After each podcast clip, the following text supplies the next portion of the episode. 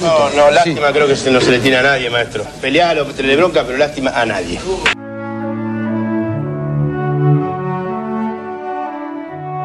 Lástima a nadie, maestro. Literatura, historia y política de la pelota. Somos el fútbol como fenómeno cultural. Somos esquina, garrapiñada y tablón. Somos un grito de gol abrazando a un desconocido y el retorno semanal a la infancia. Somos la casilla de Fiorito y somos una pared paternal que le dice un amor no puedo olvidarte. Somos la radio en el hombro como un loro. Somos el fútbol como excusa para contar historias.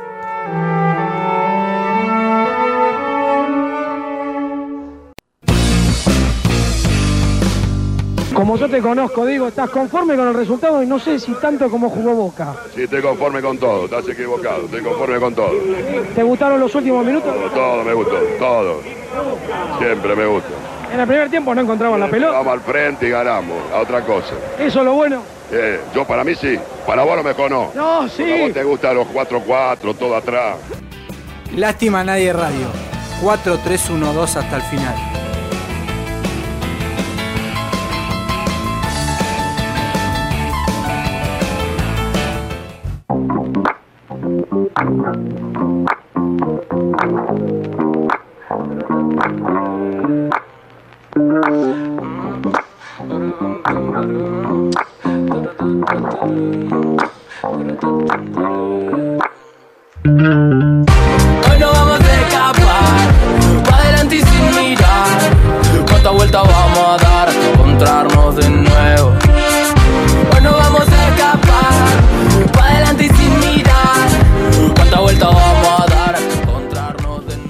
20.33 en toda la ciudad de Buenos Aires. Seguimos en Lástima Nadie Radio por Urbana BA.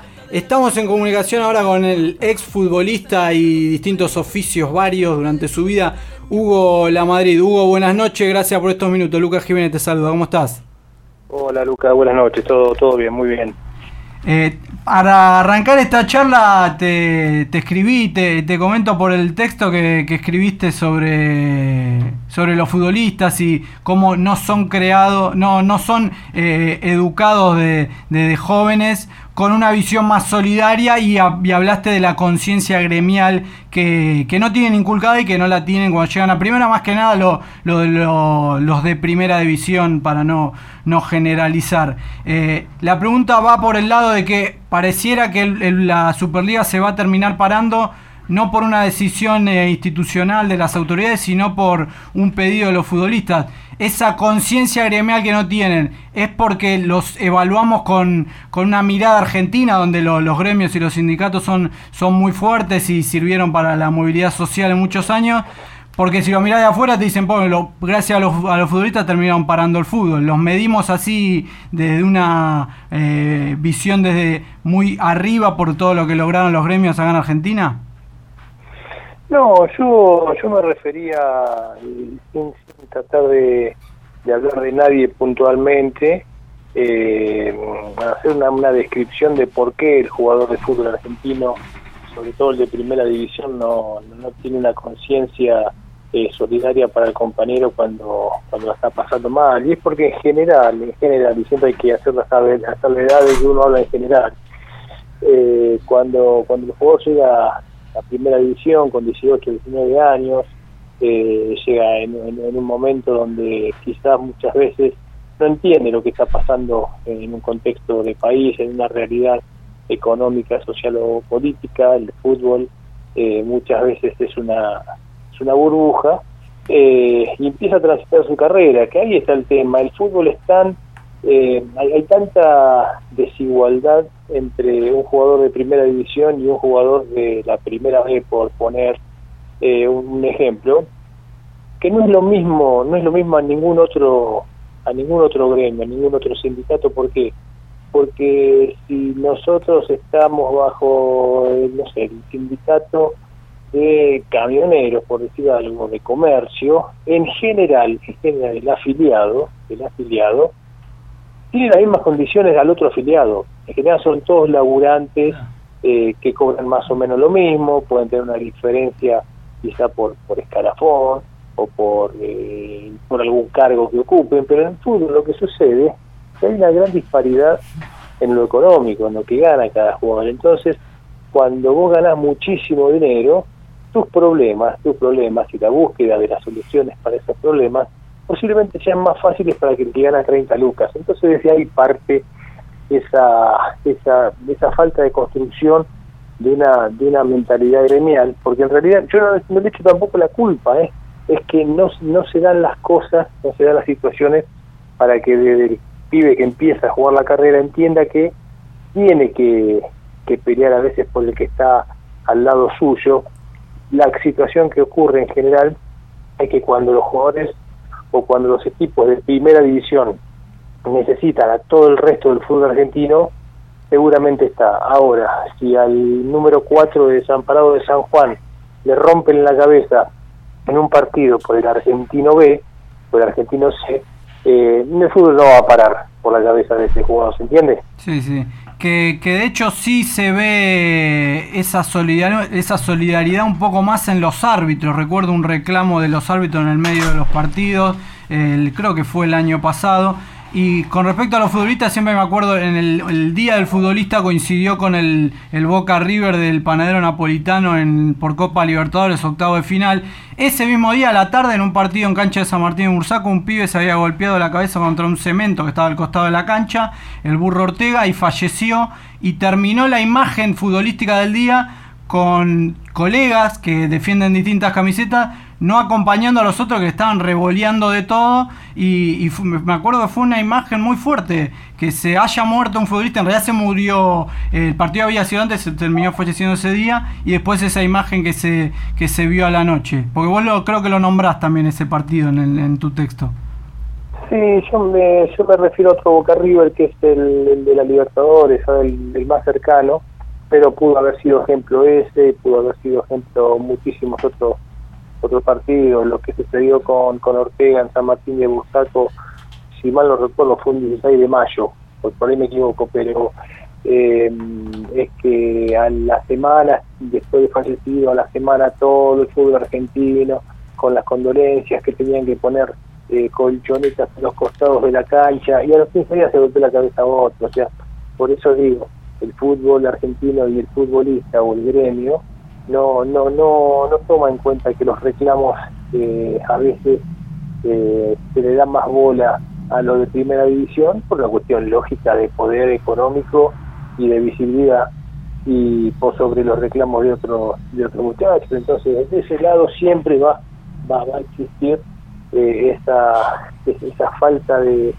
de, formación gremial porque quizá vos arrancaste tu carrera, te fue bien, pegaste un pase, te fuiste de un equipo chico a un equipo grande y de ahí a Europa. Y volvés cuando tenés 30 años y volvés con los bolsillos llenos de dólares. En cambio, el pibe que quedó acá jugando seguramente está con otro laburo y las realidades son muy distintas. Entonces, desde ese lado yo hacía una descripción que no es una crítica, sino es una descripción de lo que pasa con el jugador de fútbol a medida que va pasando eh, los años en su carrera. Eh, Hugo, ¿qué tal? Martín es la que te habla.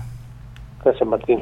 Todo bien. Eh, y te hago la consulta y bueno, eh, visto que un poco, entonces se puede ver cuál es quizás la problemática o el problema, qué herramientas o, de qué forma abordarías esto y que pueda haber de alguna forma un poco más de, sentido solidario, de ponerse un poco en el, lugar del otro con las con las grandes diferencias que hay que estamos hablando en, en la forma de vivir de los jugadores, ¿no? Que es muy difícil, realmente es muy difícil porque yo estoy seguro que los jugadores del ascenso, de la B o de la C, cuanto más, más abajo se basa en, las categorías, eh, más necesidades eh, seguramente tienen, eh, no, no, no, son defendidos de manera visual importante por los jugadores de por los, por los equipos de, de, primera división porque tienen cuando tienen un reclamo. ¿Por qué? Porque en general el fútbol del ascenso tiene reclamos todos los días, tiene problemas todos los días de, no cobrar, problemas seguramente de violencia, eh, de, agresiones cuando, cuando termina un partido, eh, cosas que por la infraestructura quizás un jugador de primera división no tiene. Entonces, nosotros seguramente conocemos la mitad de los problemas que, que pueden darse en, el ascenso. Entonces, me parece que desde la, desde la falta de equidad lo que se gana es lógico, porque esto es un negocio, el fútbol es un negocio y hay que tomarlo como tal. Entonces, desde esa desigualdad de un tipo que se lleva medio palo verde al año a otro que le lleva con suerte 400 mil pesos, eh, es, muy, es muy difícil que, que pueda uno ponerse en lugar del otro, salvo, salvo que que hoy cobra 500 mil dólares al año haya estado antes cobrando 40 mil pesos. Claro, sí, eh, se entiende, pero bueno, es un trabajo que, que también no hay que no hay que dejar de, de abordar porque uno cree, justamente en estos momentos lo estamos viendo, que es el área colectivo y la solidaridad, la solidaridad un poco lo- los caminos a los problemas de, de la mayoría, así que no hay que dejar Pasa de que, la carrera, la pasa que la carrera del futbolista pasa muy rápido. Cuando te quisiste dar cuenta ya tenés 30 años y ya empiezas a pensar en el, en el retiro. eh, entonces no no es eh, a cualquier profesión, eh, cualquier otro tipo de profesión, cualquier otro tipo de laburo, a vos te encuentra empezando a laburar a los 20 años, tenés 50 y quizás seguís laburando lo mismo, pero tuviste 30 años y seguramente en esos 30 años tuviste un montón de quilombos que hizo que más de una vez haya sido tu gremio, tu sindicato y tu sindicato salió a defenderte. Acá cuando vos transitaste 6, 7 o 10 años de tu carrera, estás empezando la, la parte donde empieza a, pensar más en el retiro, ¿no? Claro, sí, eh, cambia mucho, ¿cierto? Bueno, tengo una más como para descontracturar acá, busqué en Wikipedia y hay, un- hay, hay una referencia, quiero saber cuál de las dos cosas que dice acá es mentira, espero que una de las dos dice, Hugo La Madrid, el rústico volante central que se convirtió en estrella de Twitter. Quiero saber la historia de eso, si es real. A ver, vos sabés que Wikipedia no lo escribe uno, ¿no? En Wikipedia ha dicho cosas peores de mí, eh, siempre con, con, con mucho humor, porque en más de una oportunidad eh, yo mismo alenté a que, a que entren a escribir y han escribido cualquier tipo de barbaridad. Eh, a ver, hoy hoy por hoy he descubierto que, que a través de las, de las redes sociales uno tiene la posibilidad de, manifestarse y de, y dar a conocer lo que hace siempre y cuando uno le agarre la, la vuelta, ¿no? Uno cuando le uno tiene la ventaja a veces de haber sido eh, futbolista, entonces eh, hay mucha gente que de por sí ya te conoce, desde que abras una cuenta de Twitter. Eh, y a eso vos le, le vas echando algunas cosas que, que garpan muchísimo, que son fotos, que son historias, eh, que son libros viejos y demás, la cuenta empieza a crecer y cuando uno se dio cuenta que, en realidad cuando el otro se da cuenta que quien está escribiendo en esa cuenta de Twitter es igual, es igual a vos, que toma el colectivo como vos, que si tiene que ir a hacer la cola al banco lo hace igual que vos, o, o- o que la cola del supermercado cuando hay dos va más rápido la otra, no en la que te pones, entonces empiezas a empatizar con ese otro tipo. Y por eso, por eso creció mucho la cuenta y por eso creo que estoy en, un punto donde eh, ya es algo que muchos pibes que no me vieron jugar, hay una, una diferencia de generación con muchos, eh, te empiezan a conocer por por la cuenta de Twitter, lógicamente, lógicamente eh, soy mejor tuitero que futbolista, ¿no? Eh, bueno, está bien, entonces eh, me parece muy bien que una persona eh, como vos, porque decís cosas muy piolas, pensás cosas muy piolas, tenga ese espacio y sea escuchado escrito. Ahora, lo de rústico volante central, ¿es cierto o es una falacia? No, no, sí, sí, sí, eso es eh, es verdad. Este, jugamos en una época donde el, el reglamento era más contemplativo al de hoy, donde no había 16 cámaras eh, transmitiendo un partido, sino que había dos o tres, y, y, y se jugaba de otra manera, el fútbol se jugaba de otra manera, entonces todos los equipos eran similares, que en general tenían un gran arquero, tenían un 5 que marcaba y que raspaba, tenían un 10 o un enganche que, que era la figura y un 9 goleador, entonces los equipos eran muy muy parecidos y cada uno entendía que la función que tenía que cumplir dentro del equipo era eh, una función determinada. O fíjate que un volante te puede jugar de doble 5, te puede jugar a veces eh, de volante por afuera, ya se perdió esa, esa figura del 5 clásico que se tenía en la década de los 80, por ejemplo. Vos, eh, eh, Hugo, buenas noches, te habla Juan acá.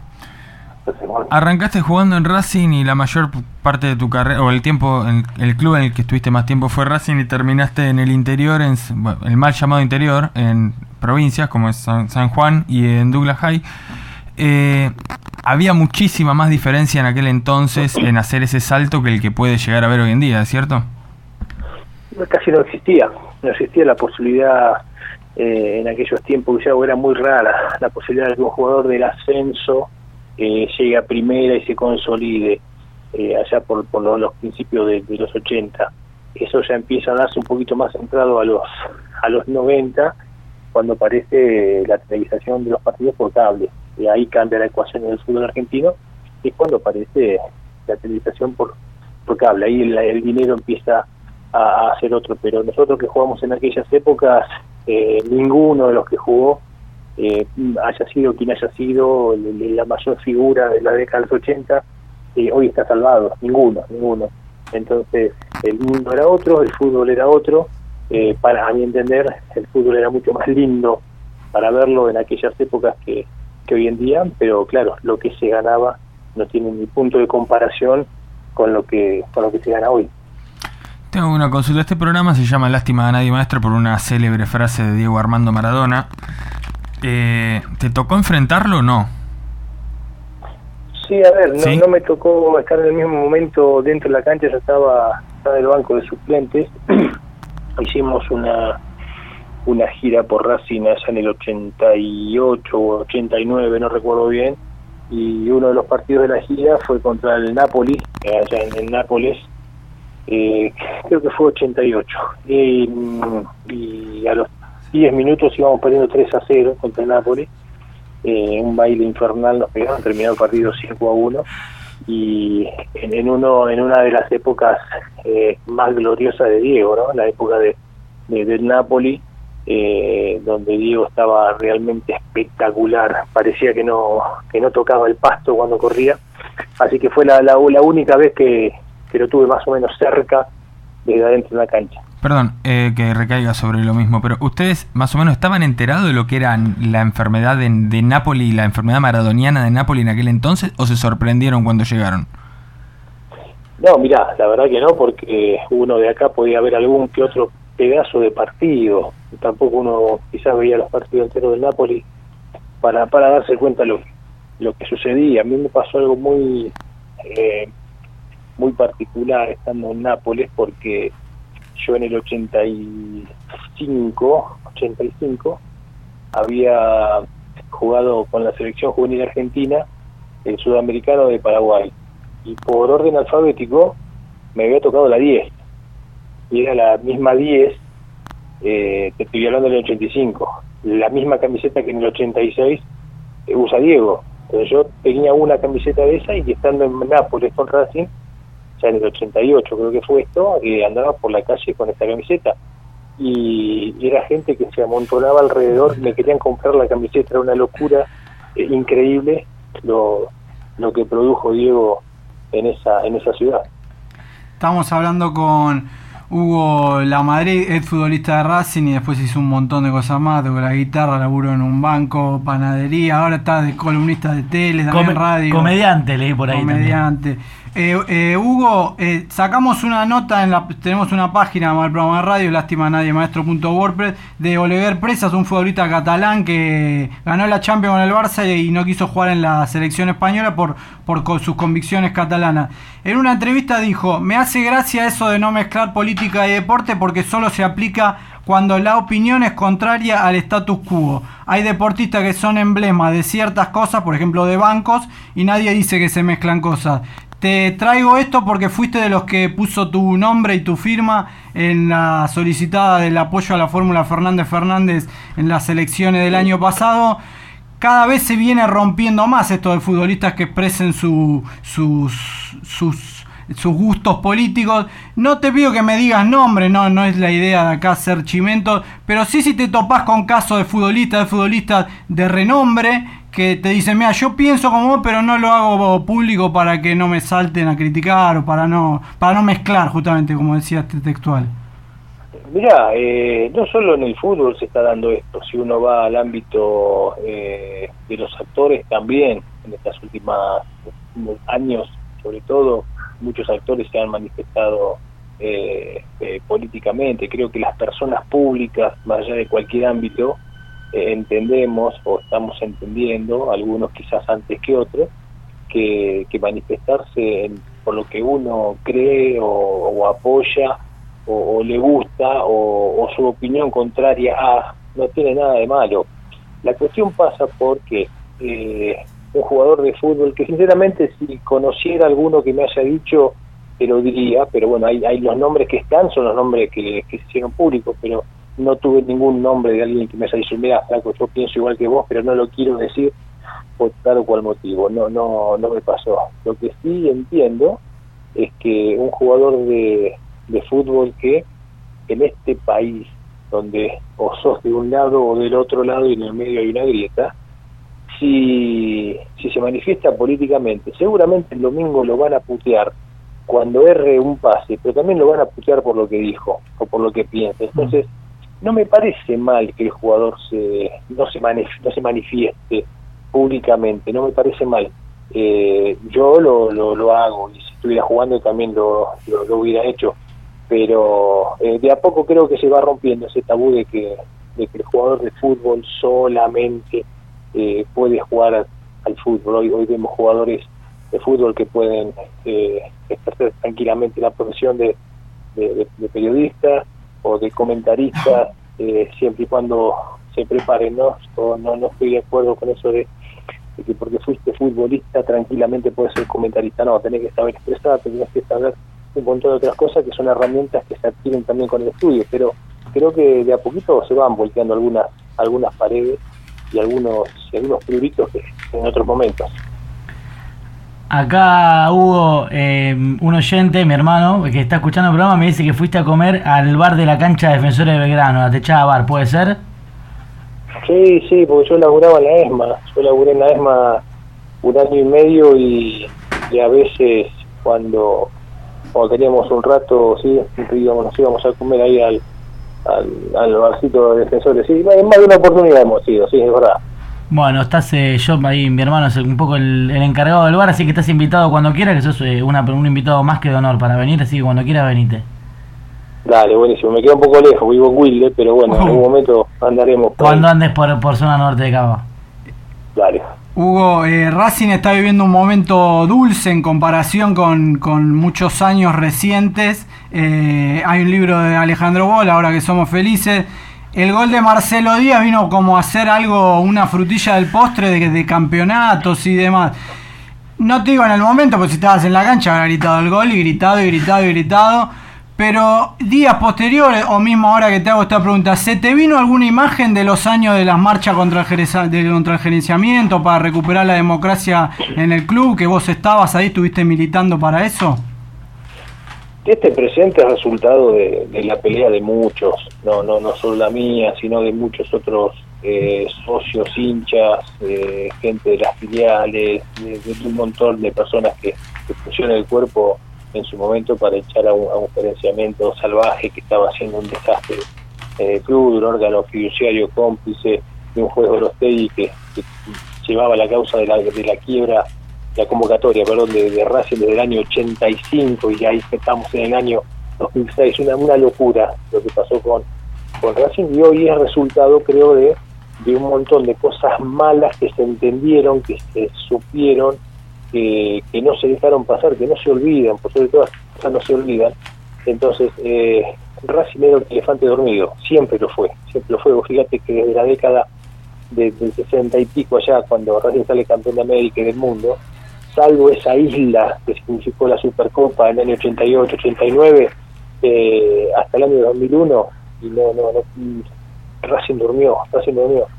Lo que sucede hoy es, es, algo que en algún momento iba, iba a darse. ¿Qué se necesitaba? Y bueno, primero una tranquilidad institucional. Racing venía de, de comisiones directivas donde los presidentes eran, eran más importantes que el club.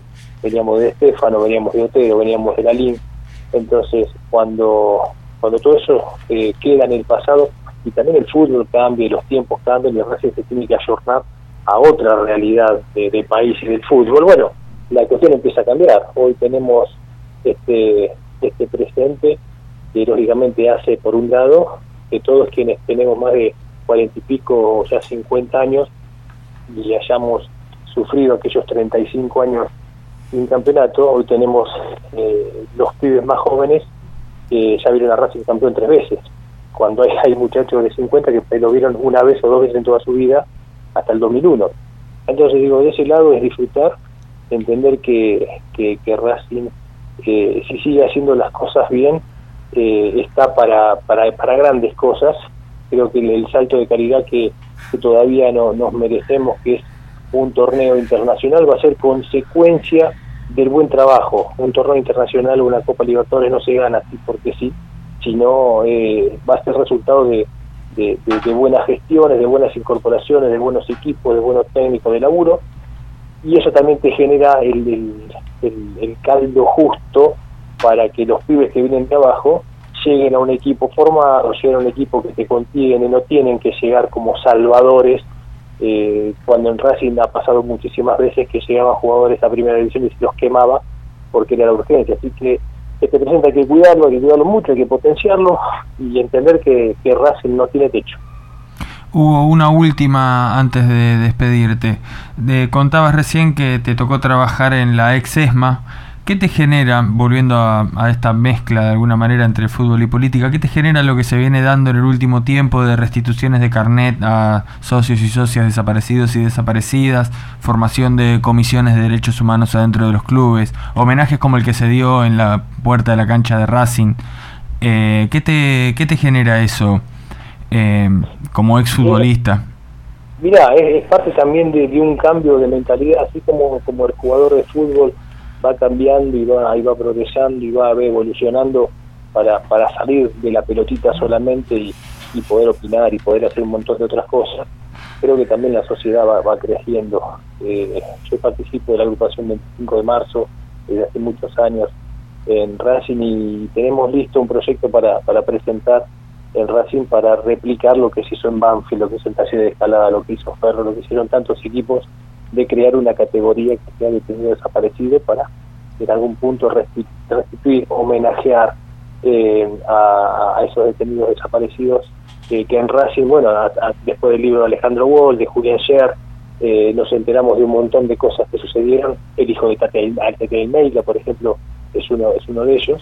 Entonces, desde ese lado estamos siempre que podemos eh, colaborando, dando una mano, porque me parece que fundamental. Hace ratito te hablaba de que, de que Racing no tiene que olvidar los momentos eh, malos que, pasó, porque eso te hace crecer. Bueno, esto, esto es lo mismo, lo mismo. No, no, no, no, hay que, no hay que olvidar, hay que mantener la, la memoria eh, activa, ¿eh? siempre entendiendo lo que pasó, por qué pasó, quiénes fueron los, los, culpables y bueno, cualquier tipo de, de acción de este tipo a mí me genera, la verdad, que, que alegría en un punto porque es parte de, un crecimiento que, también nos estamos dando como sociedad.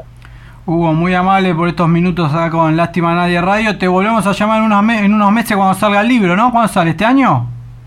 Sí, ahora ya creo que hoy es lunes, el miércoles creo que ya entra a imprimirse, así que por ahí en 10 días más ya lo tenemos. Ah, bueno, ya, ya está. Y en 15 días más lo tenemos en la calle. Prólogo de Casiari y Ever Ludueña. Así es. Así es, están, los dos ya ya hay queriéndome cobrar, pero bueno, no, le vamos a pagar nada. En representación a tus dos personalidades, el humor y la rusticidad, ¿no? Casiari y Everludeña. Eh, busqué eso, busqué, busqué dos, tipos que por ahí puedan eh, significar o que puedan representar un poco eh, desde sus costados eh, artísticos esas cuestiones, ¿no? Por un lado, el humor, el, el, sarcasmo de, de, Hernán Casiari, por el otro ese personaje de Luis Rubio que es eh, Rubeña, que, bueno, es, un, monumento a la rusticidad. Bueno, Hugo, muchas gracias, un abrazo grande y muy amable por estos minutos acá en Urbana Vea con Lástima a Nadie. Un abrazo para todos, gracias.